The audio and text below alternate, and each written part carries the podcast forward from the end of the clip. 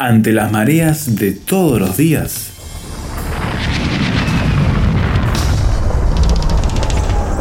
Llegamos a tierra firme.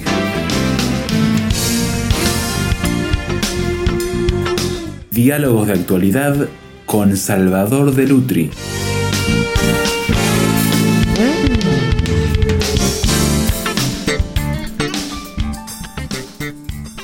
No cabe duda que Aida es una de las óperas más representadas en todo el mundo, Salvador, y que habla de su autor de manera bien profunda, su eh, calidad musical, artística, su cultura y el origen de donde provenía que le da toda su impronta. Pero en este caso, en Aida, yendo a otro ambiente cultural completamente diferente, cruzando el Mediterráneo y yendo a Egipto. ¿Por qué Aida es tan importante en la obra de Giuseppe Verdi? Bueno, en primer lugar, Aida es la ópera número 25 de Verdi.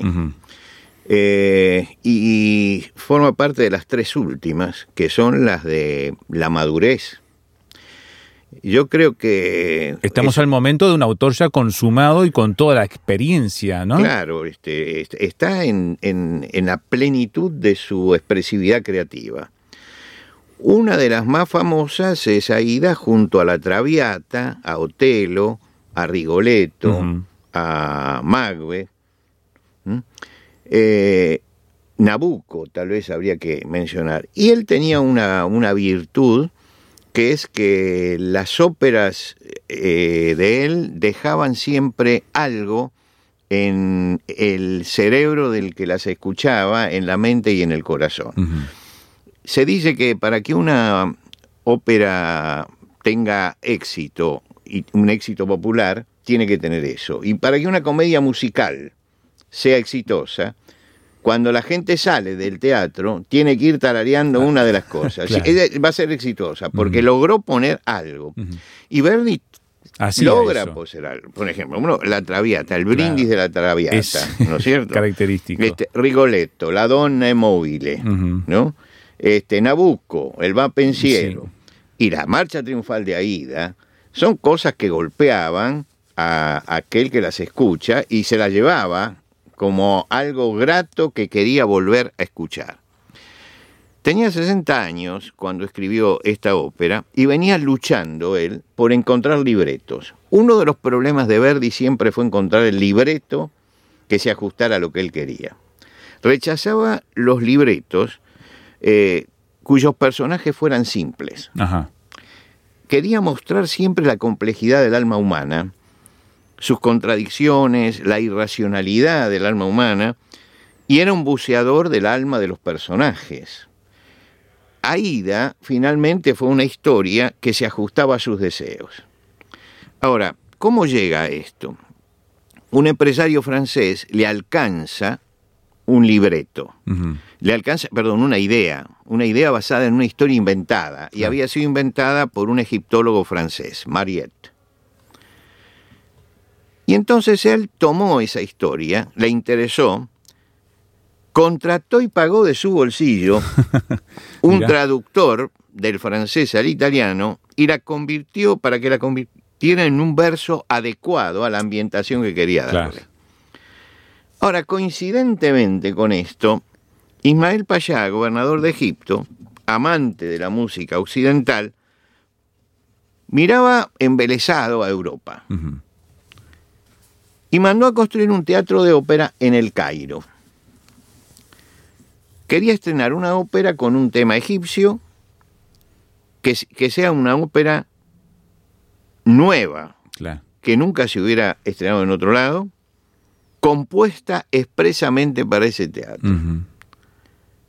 ¿Por qué lo quería hacer? Porque quería celebrar la inauguración del canal de Suez. Verdi era muy personalista, extremadamente personalista, y a medida que pasaban los años era más personalista. Seleccionaba mucho más lo que hacía, claro. Quería escribir sin ataduras de ningún tipo, quería dejar fluir la creatividad, condicionaba a los solistas, a los coros, todos tenían que responder a su idea y a su creatividad. Por eso él armaba las obras, las dirigía, dirigía los coros, dirigía la orquesta, dirigía a los actores, dirigía todo, para que la obra expresara lo que él quería. La historia de Aida se desarrolla en un Egipto atemporal, no se lo puede ubicar en una época. Eso le da justamente a los escenógrafos la libertad de elegir ciertas cosas, adaptarlo y juntar épocas. Eh, Aida es una esclava etíope, hija de Amonasro, que es el rey de Etiopía. Era una mujer potente y confrontativa que cayó prisionera y es hecha esclava. Y en Egipto no saben que ella es la princesa. No lo saben. Eso es para... Es, una mujer muy confrontativa, muy potente, como toda persona que estuvo cerca del poder, que sigue el poder, ¿no? Pero se va apagando ella hacia la escena final. ¿Por qué? Porque no podía ser confrontativa en la escena final, que es la de la muerte de los dos condenados por eh, Egipto. Radames, que es la figura, la otra figura, el capitán de la Guardia Egipcia, un hombre impetuoso por su condición de militar, pero a la vez es tierno y sensible. Esto ya nos va dando que está él trabajando con personajes complejos, ¿no? Y por otro lado hay un tercer personaje, Amneris, que es la hija del rey de Egipto, y es también una mujer de una fuerte personalidad que pasa por una situación difícil. Ahora, en estos tres personajes, este triángulo... Allí gira la obra. Sobre ellos gira la obra. Quiere decir que si yo miro el libreto, si yo miro el argumento, tengo que decir que es una obra intimista. Pero resulta que tiene la grandiosidad de estar en Egipto, de la marcha triunfal, ¿no? que es lo que siempre llama la atención en las eh, presentaciones de Aida, pero sin embargo el drama que presenta es un drama de tres personajes, tres personajes.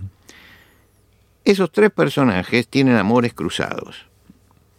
Aida, Radamés quiere a Aida, a la esclava, y a una esclava negra. ¿Mm? Pasa por encima de las barreras sociales, porque él cree que es esclava, no, no sabe que es princesa. De las barreras raciales, porque ella es etíope, y las barreras culturales, porque eran dos mundos totalmente distintos. Es decir, un amor que pasa por encima de todo porque ama a esa mujer. El problema estalla cuando Radamés vuelve victorioso de luchar contra los etíopes. Justamente. y trae prisionero al padre mm. de Aida. Entonces, el gobernador egipcio lo recompensa y la recompensa que le da es la mano de su hija, Amneris. Y ahí empieza el problema. El padre de Aida, prisionero, le pide a su hija que lo, le ayude a vengar a Etiopía, mm. porque está cerca del general que lo venció. Y la obra va pasando de lo general a lo particular.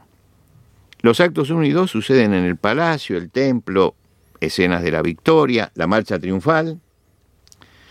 Y los actos tercero y cuarto en el Nilo, luego del juicio y la muerte, y Aida y Radamés mueren juntos. Lo que quiere decir que la obra primero tiene esa fastuosidad que pretendía el payá, y después entra a hacer el drama que quería expresar Verdi.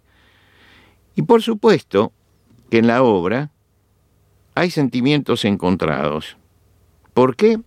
Porque la lealtad entra en juego. ¿A quién tiene que ser leal Radamés? Claro, ahí está. a su nación, a su líder, a quien le está reclamando otra actitud. ¿A quién debe ser leal? ¿A quién tiene que ser leal Aida? Gran pregunta. Hacemos una pausa aquí en la conversación mirando esta obra de Verdi, el drama que pone en escena y la Pregunta que le hacemos al oyente, ¿a quién tiene que ser leal Aida en ese entonces?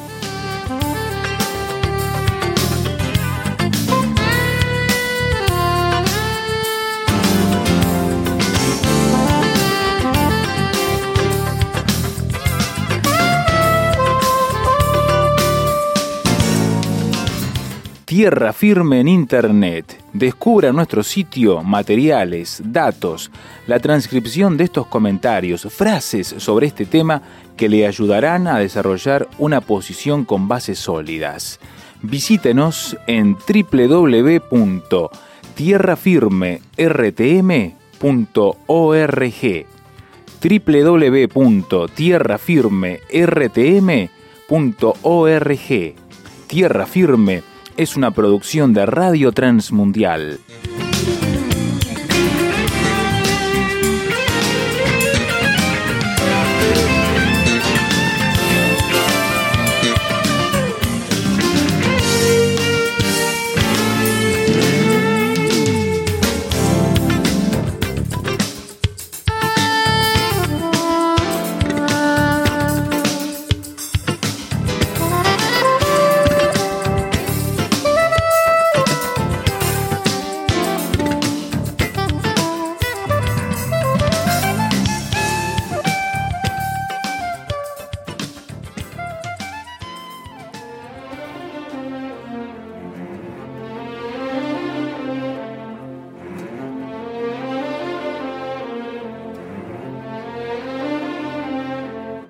Obra de Verdi, sí, Aida, esta ópera que dio lugar a toda una superproducción, por supuesta, en escena exigente que hacía Verdi, de los personajes, del ambiente, pone a sus eh, protagonistas y sobre todo a Aida en la pregunta de ¿a quién debe serle leal? En la situación que estaba viviendo. Ella, su nación, su padre, su eh, eh, enfrentamiento que había con Egipto, donde era prisionera.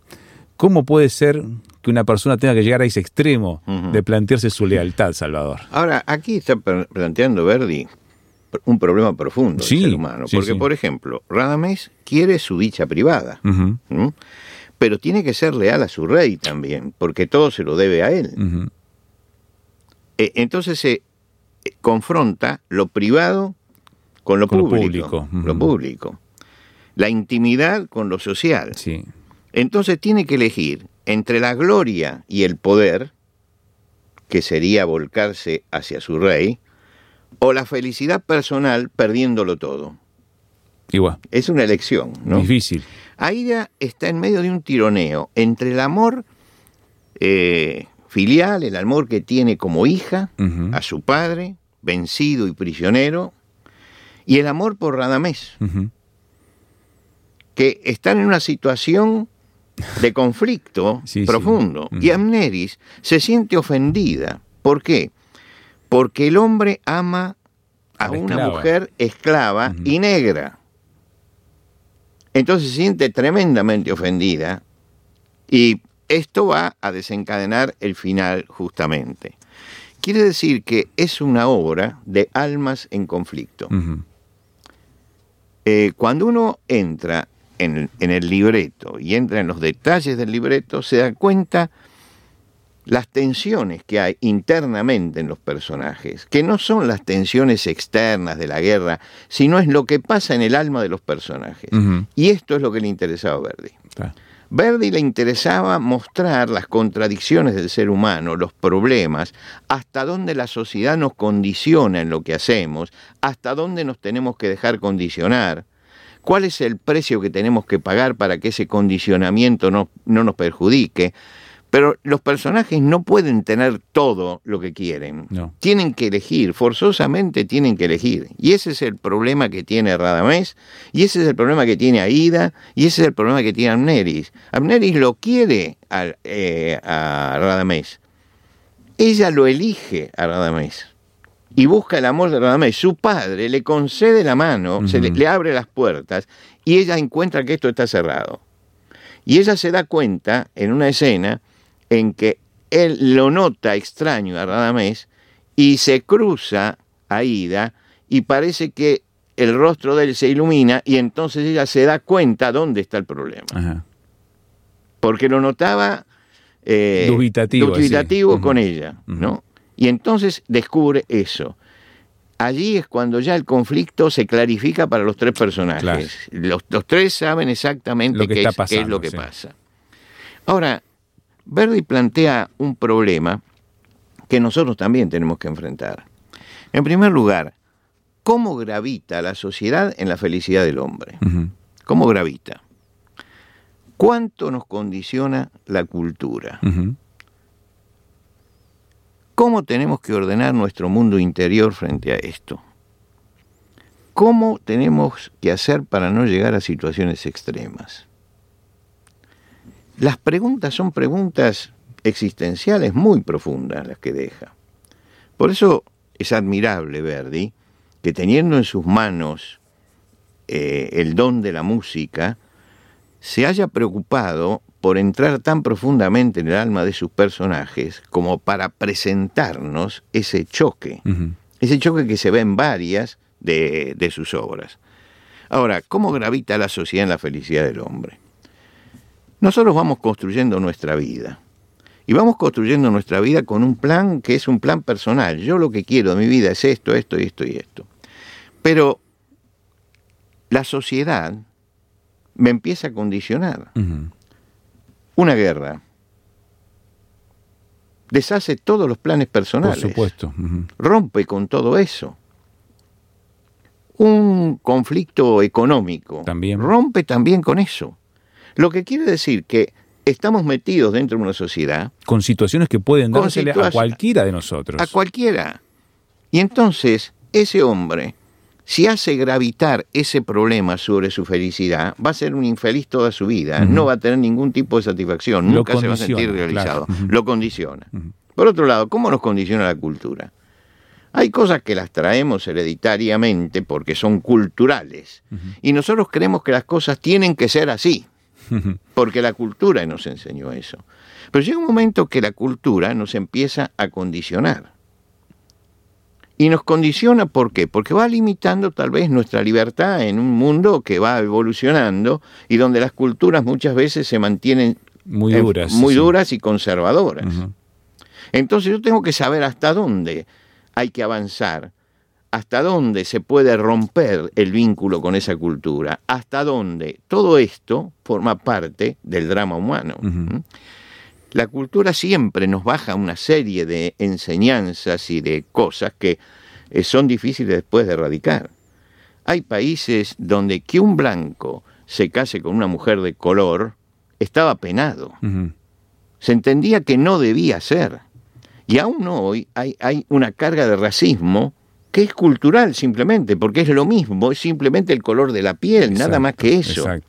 Pero hay una carga tremenda y se condiciona la vida porque en muchos casos el que rompe eso, que es el paradigma que ha establecido la cultura de separación de razas, el que lo rompe queda como un paria, como un marginal. No lo acepta ni los de un lado ni los del otro.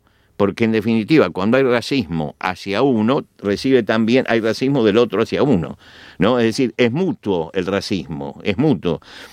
Si hay blancos y gente de color, el, el, blanco es racista porque margina a la gente de color, pero la gente de color también. Y entonces si alguien, una persona de color, llega a, tener un matrimonio con un blanco, también es descastado. Entonces esto atenta contra la felicidad humana. ¿Cómo tenemos que ordenar nuestro mundo interior? Ese es el otro problema. ¿Cómo tenemos que tomar decisiones? ¿Qué es lo que tenemos que tener en cuenta? en última instancia lo que Verdi pregunta es, ¿existe la felicidad? ¿No? Existe. Lo que está preguntando es eso. ¿Se puede alcanzar con las tomas de decisiones que tengo que hacer? Sí. Y, cómo no tengo que llegar a situaciones extremas? Radamés llega a una situación extrema con Aida. Llega a una situación extrema que le cuesta la vida, porque finalmente lo sentencian a él y a ella. ¿No? Que les cuesta la vida. Eh, toman una decisión. Toman una decisión típicamente romántica, ¿no? Claro. Estábamos dentro del romanticismo. Y sí, Verdi es parte de ello, sí. Sí, entonces toma esa decisión. Pero yo creo que la decisión que, que tiene, que toma Verdi, es la decisión que todos tenemos que tomar frente a las demandas que nos plantea la sociedad, que nos plantea la cultura, y cómo tengo que ordenar mi mundo interior también frente a todo eso. Porque los desórdenes se producen dentro del alma.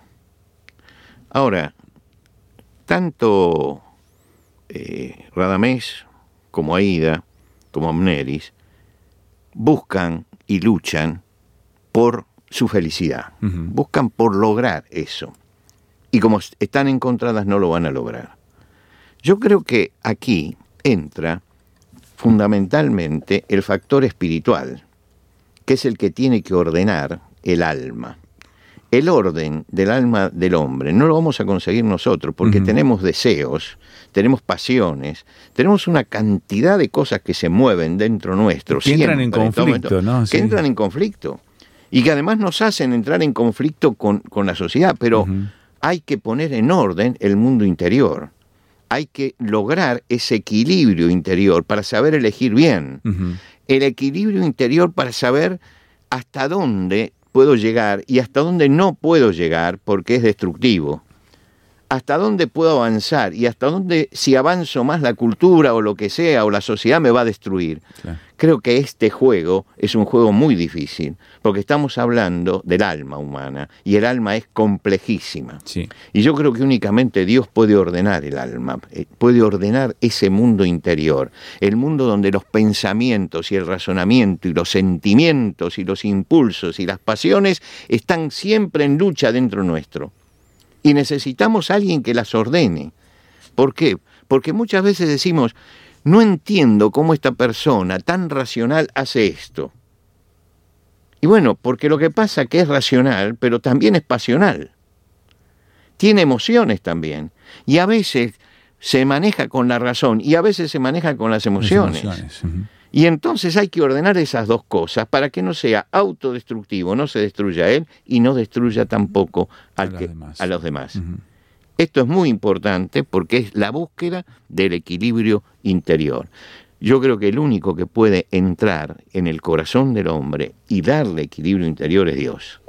Y por eso la búsqueda de Dios tiene que ser la búsqueda primera del hombre para conseguir esa ordenación desde el vamos en la vida.